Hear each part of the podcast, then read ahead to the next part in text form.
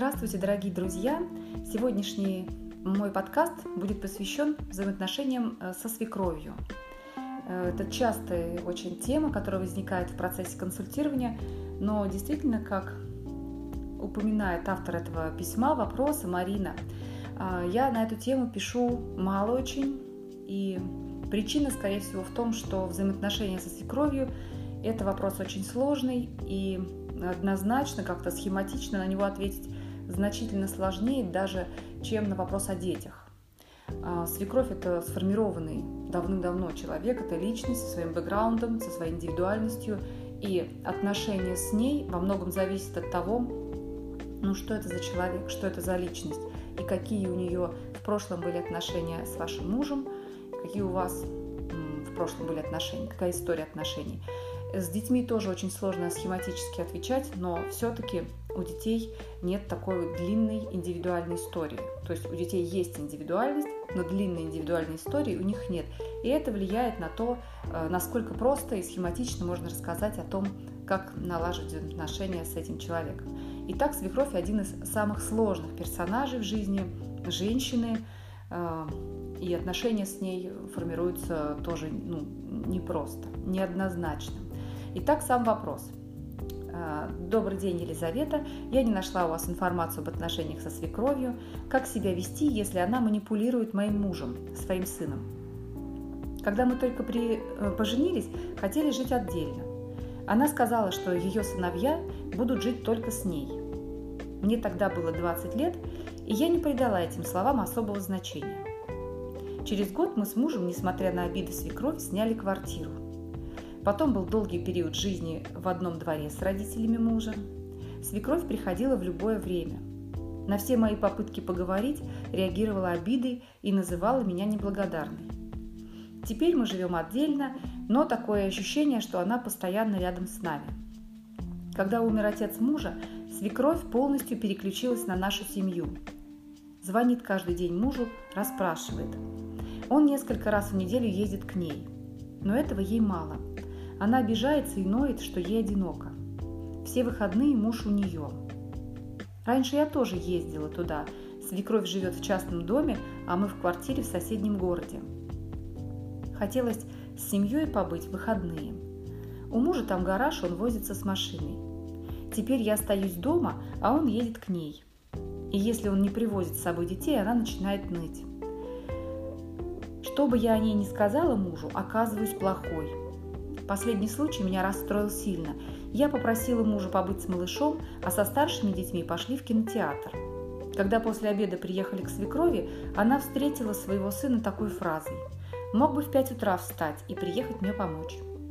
А в следующие выходные она, не обсуждая ни со мной, ни с мужем, позвонила нашим детям и позвала их в кино. Так она делает всегда на мои попытки отстраниться. А, сейчас она уволилась с работы. Сидит дома и я боюсь, что наша семья не выдержит такого напора. У нас трое детей. Скажите, может быть, я э, все не так понимаю? Э, вот на основании письма Марины мы можем увидеть несколько типичных заблуждений относительно свекрови. И периодически я буду возвращаться к тексту письма, чтобы их проиллюстрировать, и периодически говорить о более, о более общих вещах, вопросах. Э, главное, что нужно знать, сразу понимать про свекровь, э, это то, что она человек, находящийся вне вашего контроля. Это главная такая базовая ошибка, которая происходит с женщинами. Выходя замуж, им кажется, что э, теперь их семья главная, у них есть муж, а свекровь, ну, это какое-то досадное недоразумение, он там болтается, с ним надо как-то справиться. И, в общем, есть иллюзия, что есть инструменты, чтобы с ним справиться. И это ошибка.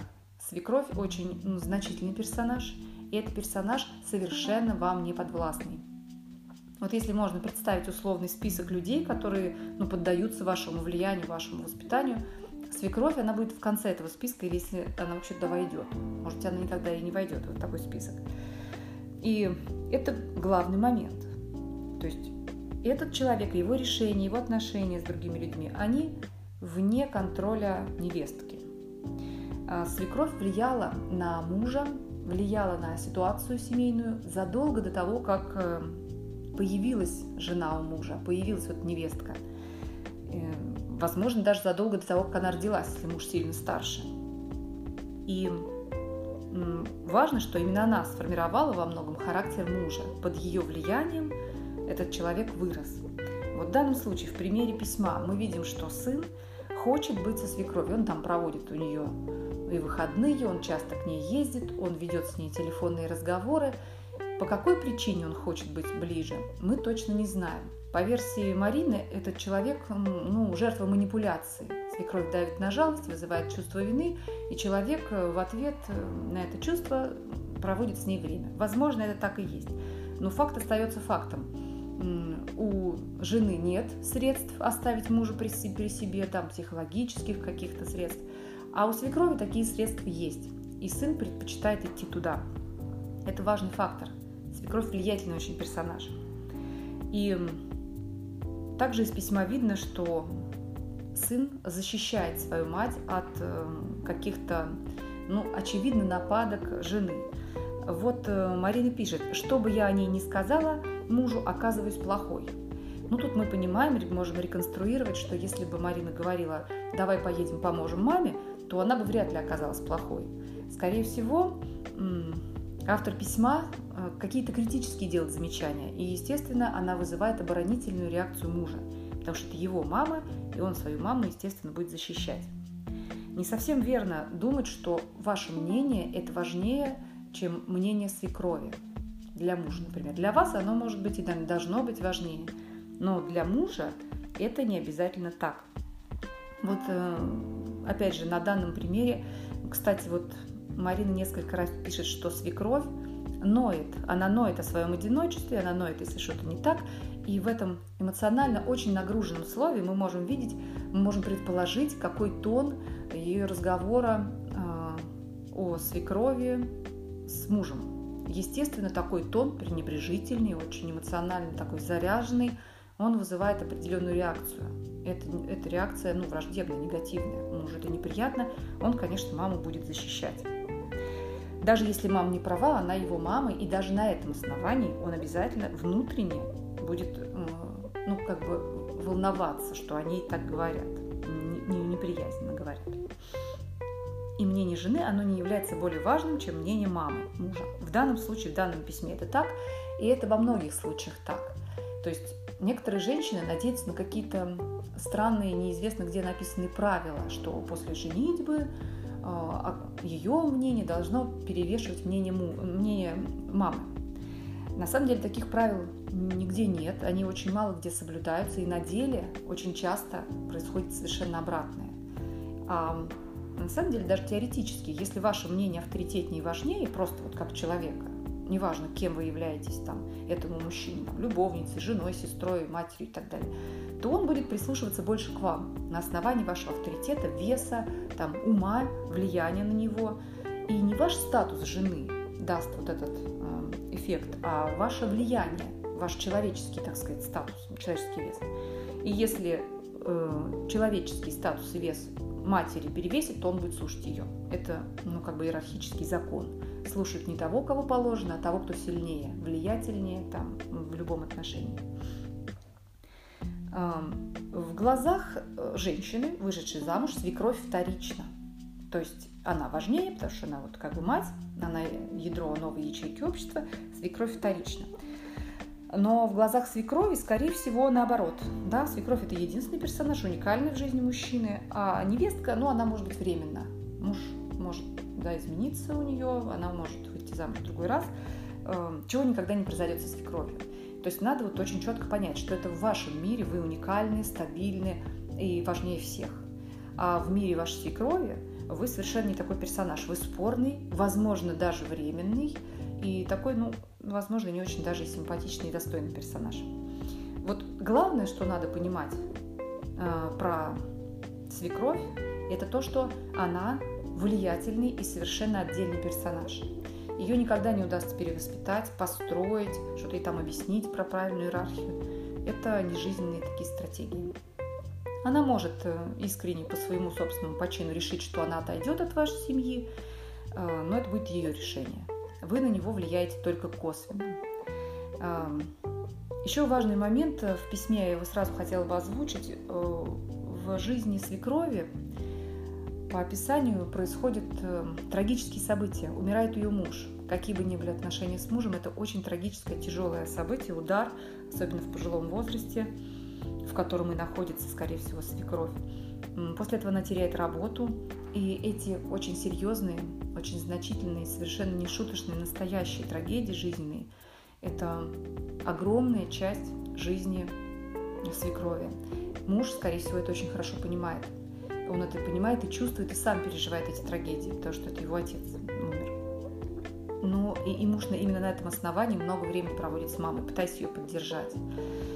В описании Марины понимание того факта, что свекровь не просто так от скуки ноет, а она жалуется на одиночество, потому что она действительно его испытывает. Она привлекает к себе мужа и внуков, потому что она действительно очень одинока. Вот понимание другого человека, его каких-то горестей довольно мало в письме, может быть, может быть даже и нет. Марина пишет, как вести себя, если свекровь манипулирует. То есть в ее представлении свекровь манипулирует, когда она привлекает сына и внуков к себе, а сам автор, он как бы не манипулирует, а берет свое в тот момент, когда она пытается их же, ну, вот мужа и детей притянуть к себе. И вот в этом смысле вот это недопонимание другого человека, оно, скорее всего, дает отдачу и формирует некую очень эгоистичную позицию автора. И за эту эгоистичную позицию как бы он расплачивается плохими отношениями, в том числе с мужем. А, вопрос не в том, чтобы предоставить, например, свекрови прекрасное положение в жизни, в ущерб самому себе. Вопрос в том, что любой шаг, который вы делаете, это шаг для себя. Вот правильный шаг для себя улучшает ваше положение, неправильный шаг для себя ухудшает. Вот в данном случае очень эгоистичная позиция, невидение ну, реальных проблем свекрови, реального состояния свекрови, скорее ухудшает позицию Марины, нежели ее усиливает. А я хочу рассказать о трех стратегиях, наиболее популярных, наверное, которые ведут к провалу, ведут в тупик. Это стратегии общения со свекровью. Конечно, их, э, наверное, больше, и зачастую это не так явно выраженные стратегии, какие-то полутона или миксы этих стратегий, но для понимания я вот освещу три. А, первая провальная стратегия лидер – это раскрыть глаза мужу, можно так ее назвать. Это когда женщина, пользуясь близостью, пользуясь своим влиянием, пользуясь своим там э, каким-то особенным тоже особенным влиянием на мужа, начинает потихонечку раскрывать ему глаза. Она ему говорит, ты знаешь, мать тобой манипулирует. Она же вот смотри, как она сказала, и когда она сказала, что тебе вот стыдно стало, и тогда она из тебя там выжимает какие-то вложения. Либо женщина может говорить, твоя мама хочет нас развести. Я ей не нравлюсь, никогда не нравилась. Вот этот брак для нее, она считает его плохим и слабой партией, поэтому она хочет нас развести. Это тоже раскрывание глаза мужу, а, ну, как бы сказать, очернение его матери, такой разлучницы. Еще один вариант. Женщина начинает говорить, ты знаешь, а тебя-то мать не любит. Ну, это все не от любви, это все вообще ужасно она относится всегда относилась. Либо, например, напоминает, упоминает о том, что брата, например, предпочитает мать. Да, посмотри, как к тебе как относится, как Иванушка дурачок ты в семье. Вот такие всякие вещи, раскрывание глаз мужу. То есть это такая, это путь никуда, путь к, вашему, к снижению вашего, вашей личной значимости в семье, потому что вот реализует стратегию, вы становитесь такой сплетницей, интриганкой и вот такой вот закулисный э, совершенно такой персонаж получается. Закулисный, не очень симпатичный. Муж это будет чувствовать. Может быть, он это не сформулирует. Но это чувствует человек, это почувствуют дети, вырастая, что вот такая вот ваша роль. Ну, очень невыгодная роль. Э, если даже вы правы, если, например, действительно мать как-то плохо относится к мужу или, правда, хочет вас развести, что вполне бывает и часто, тут, в общем, не важно, правду вы говорите или неправду, а, муж даже внутренне соглашаясь с вами или даже внешне соглашаясь, он будет чувствовать нарастание своей вины перед матерью. Обвинить мать, ну что фактически и делается в этой вот технологии раскрытия глаз, это очень неэкологичный шаг. Мама в нашей культуре, во многих культурах, это совершенно особенный персонаж. И удар по матери – если даже он, тем более, если он совершается осознанно самим мужем, обязательно даст отдачу. То есть будет вот эта отдача, как при выстреле, знаете, есть отдача в плечо. И, в общем, даже если муж согласится с вами, он будет чувствовать свою вину, подспудную вину перед родителями, и это будет омрачать и его состояние, и ваши отношения, и его, скорее всего, приведет к, к большей привязанности к матери.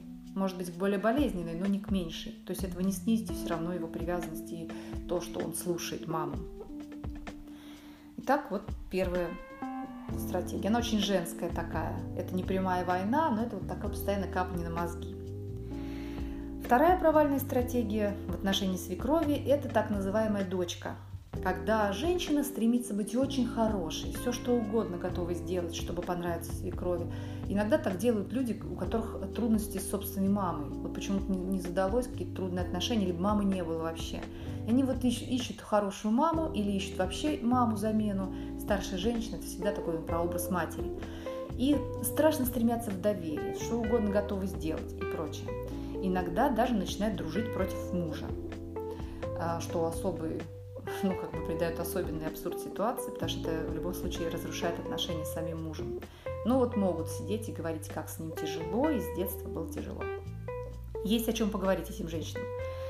А, тактика с виду такая очень мягкая, но она э, чревата дальнейшим осложнением отношений. Много ожиданий в этих, э, в этих отношениях, вот когда у дочки матери начинается игра. Э, много ожиданий, значит, много разочарований будет. Есть вы навешали каких-то своих проекций, и потом вы же на них будете обижаться, что человек их не реализует. И с той стороны идет то же самое.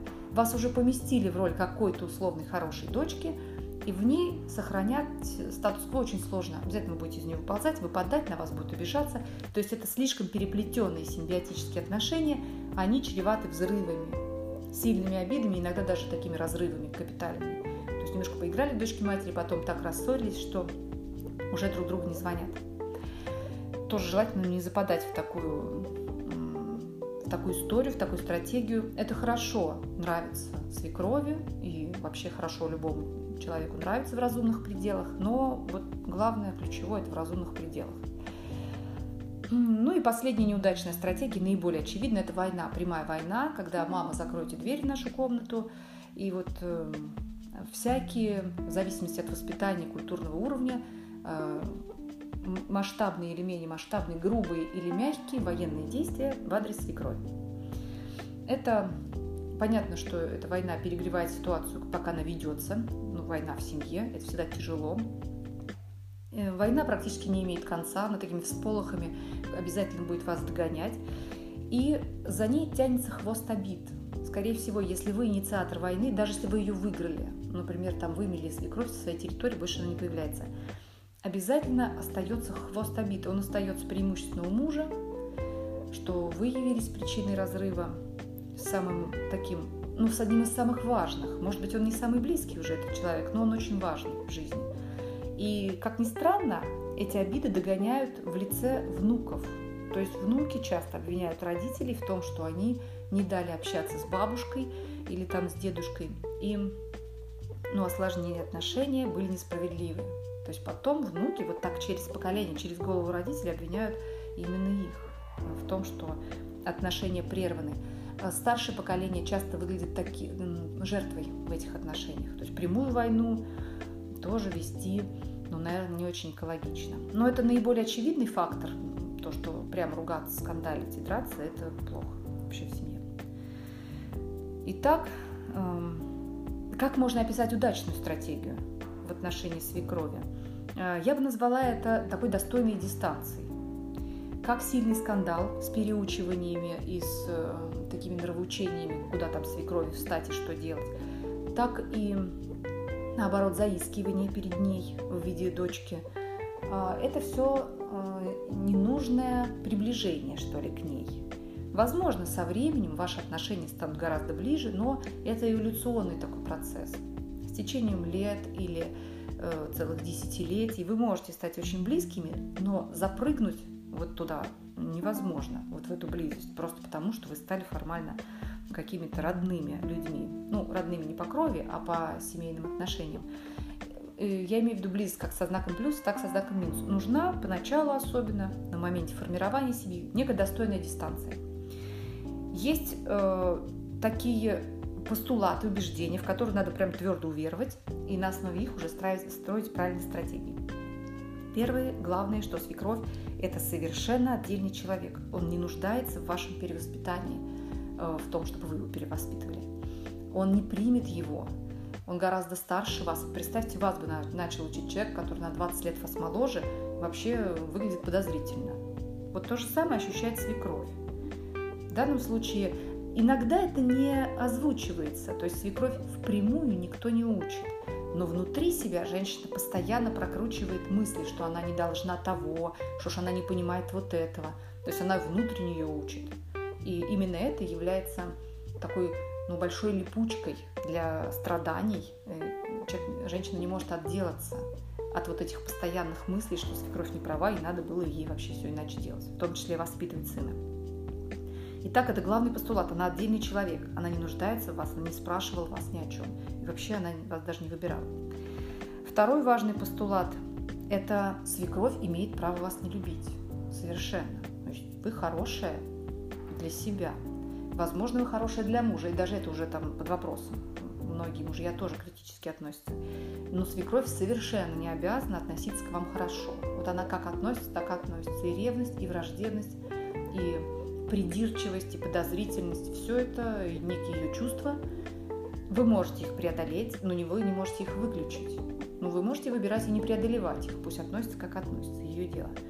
Но она имеет право не относиться к вам хорошо. Мир он так не устроен, так не настроен, чтобы любой человек, ну, приходящий в ваш ореол обитания, он обязательно хорошо к вам относился. Это ваша работа. Так сделать, но мир изначально так не устроен.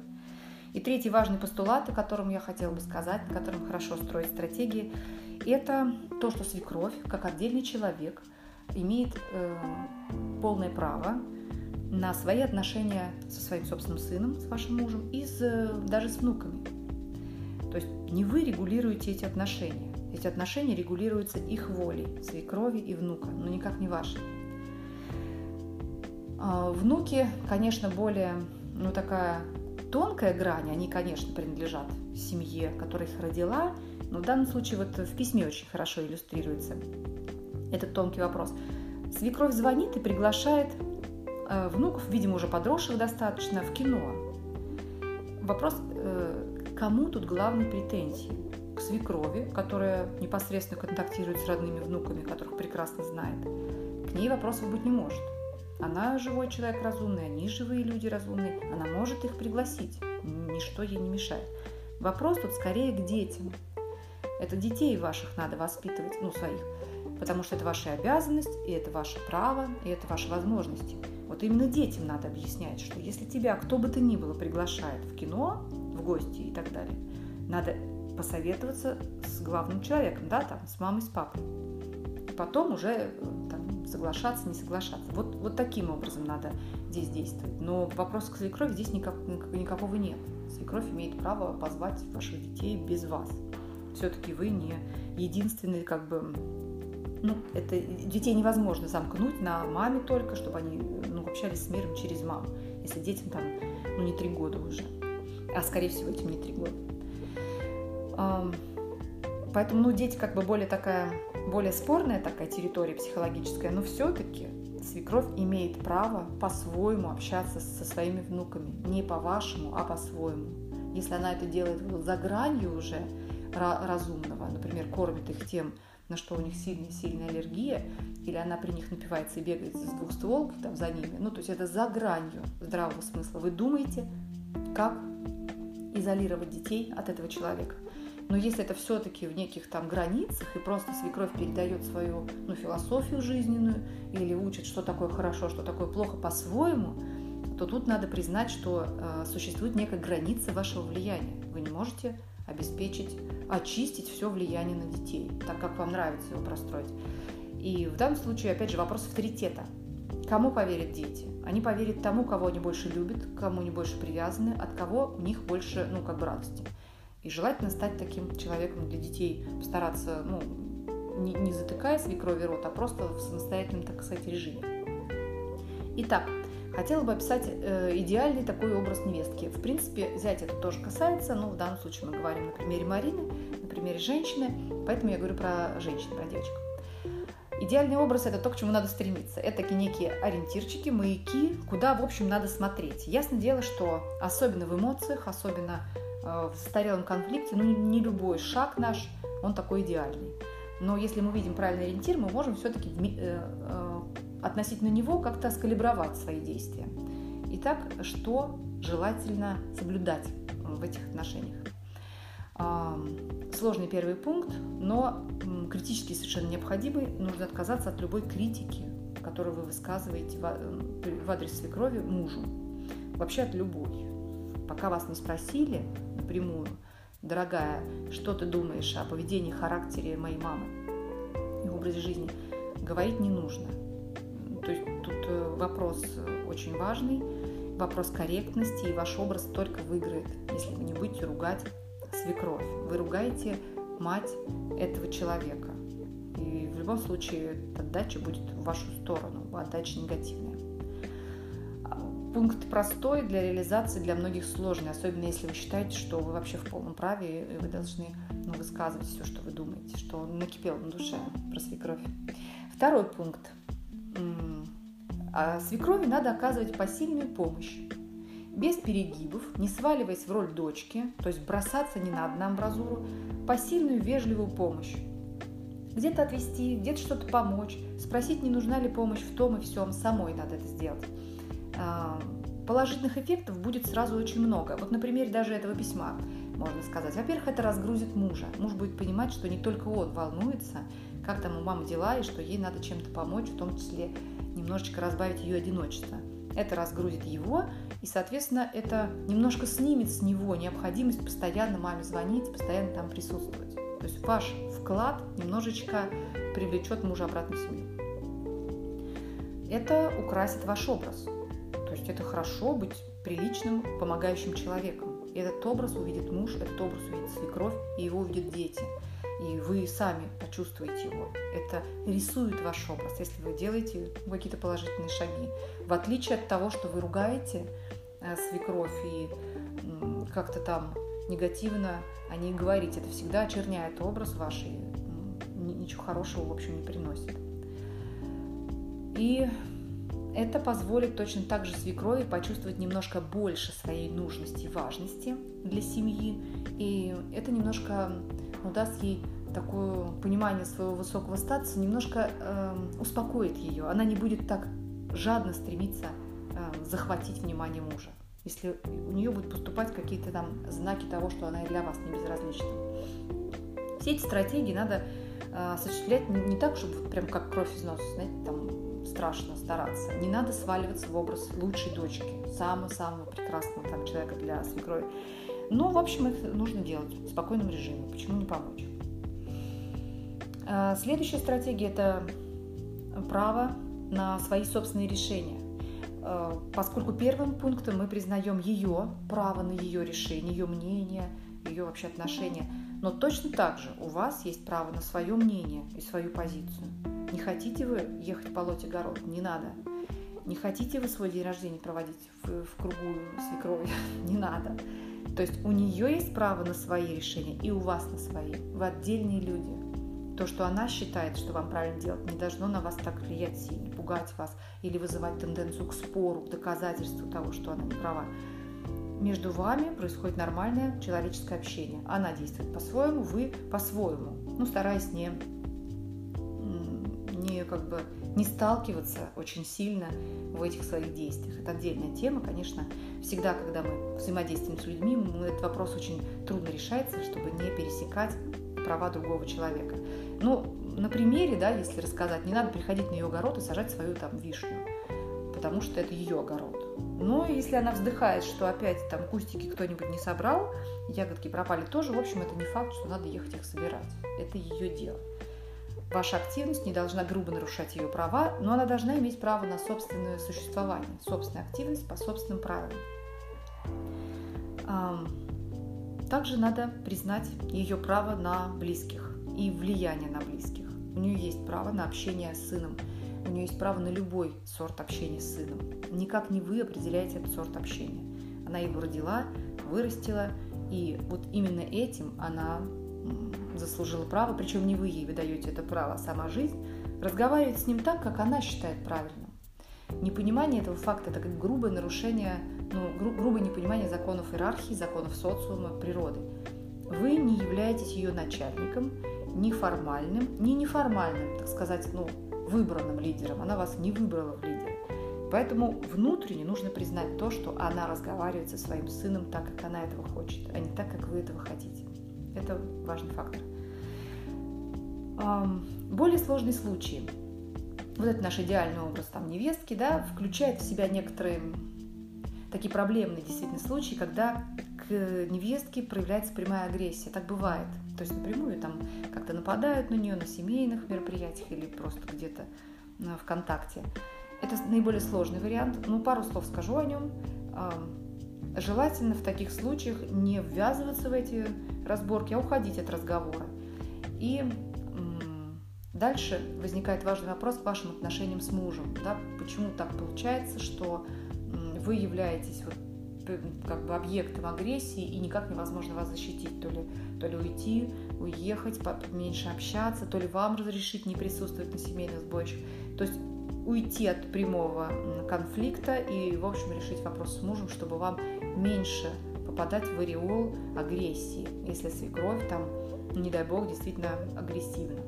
То есть защита должна все-таки происходить ну, со стороны вашего супруга, со стороны партнера. А, но первый важный пункт это, конечно, отойти, уйти, не ввязываться не, не, не, в эту склоку, да, не, не ввязаться.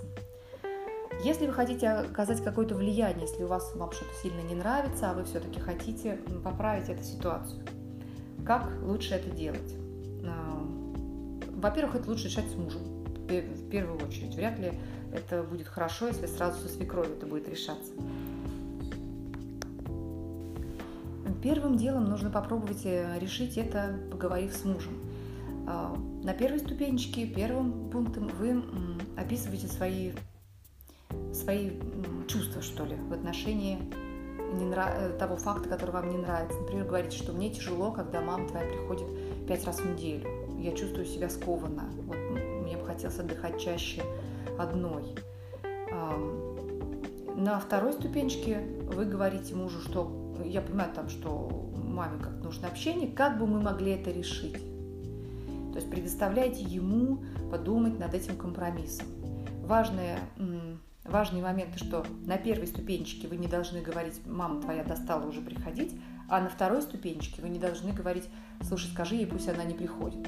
На первой ступенечке вы именно должны сообщить о своих переживаниях, не обвинительно, без критики желательно, а на второй спросить, как это можно решить вот в такой форме, по крайней мере, начало диалога. Не факт, что, конечно, все сразу прекрасно, благополучно разрешится, но очень важно сделать правильный задел диалога.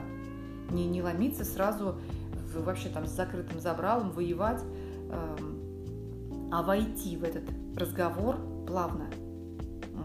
В общем, вам надо все равно искать компромисс. Как вариант вы можете предложить, что там, ладно, она два раза в неделю приходит, а мог бы ты в другие дни а, куда-то там водить ее там в кино или там кофе пить. Могли бы вы общаться где-то, может быть, еще. Мягкий вариант. И, в общем, если соблюдать эти стратегии, даже при э, тяжелом человеке, которым может являться свекровь в силу своего характера, в силу возраста, в силу миллиона еще других причин, в общем, острых конфликтов быть не должно. Действительно, свекровь может обладать сложным характером. И действительно, этот персонаж, он ну, надолго, навсегда, да, вот, может там сопутствовать вашей жизни в пределах там своей собственной жизни. Нельзя нажать escape и ее как-то убрать. А, есть важный момент, который, может быть, автор письма недостаточно понимает, ну, вернее, может, теоретически понимает, но практически в письме это мало отразилось. Действительно, в зрелой семье, которая живет несколько десятилетий вместе, начинает э, расти, существует и начинает развиваться некий долг перед пожилыми родственниками. Не так все лучезарно, пожилые родственники стареют, теряют работу, теряют близких, болеют. и они нуждаются во внимании. И на это нельзя закрыть глаза. В общем, это одна из ослож... один, один из факторов, осложняющих жизнь в семье. И нельзя на него закрыть глаза, его нельзя убрать. Это факт жизни, который нужно принимать.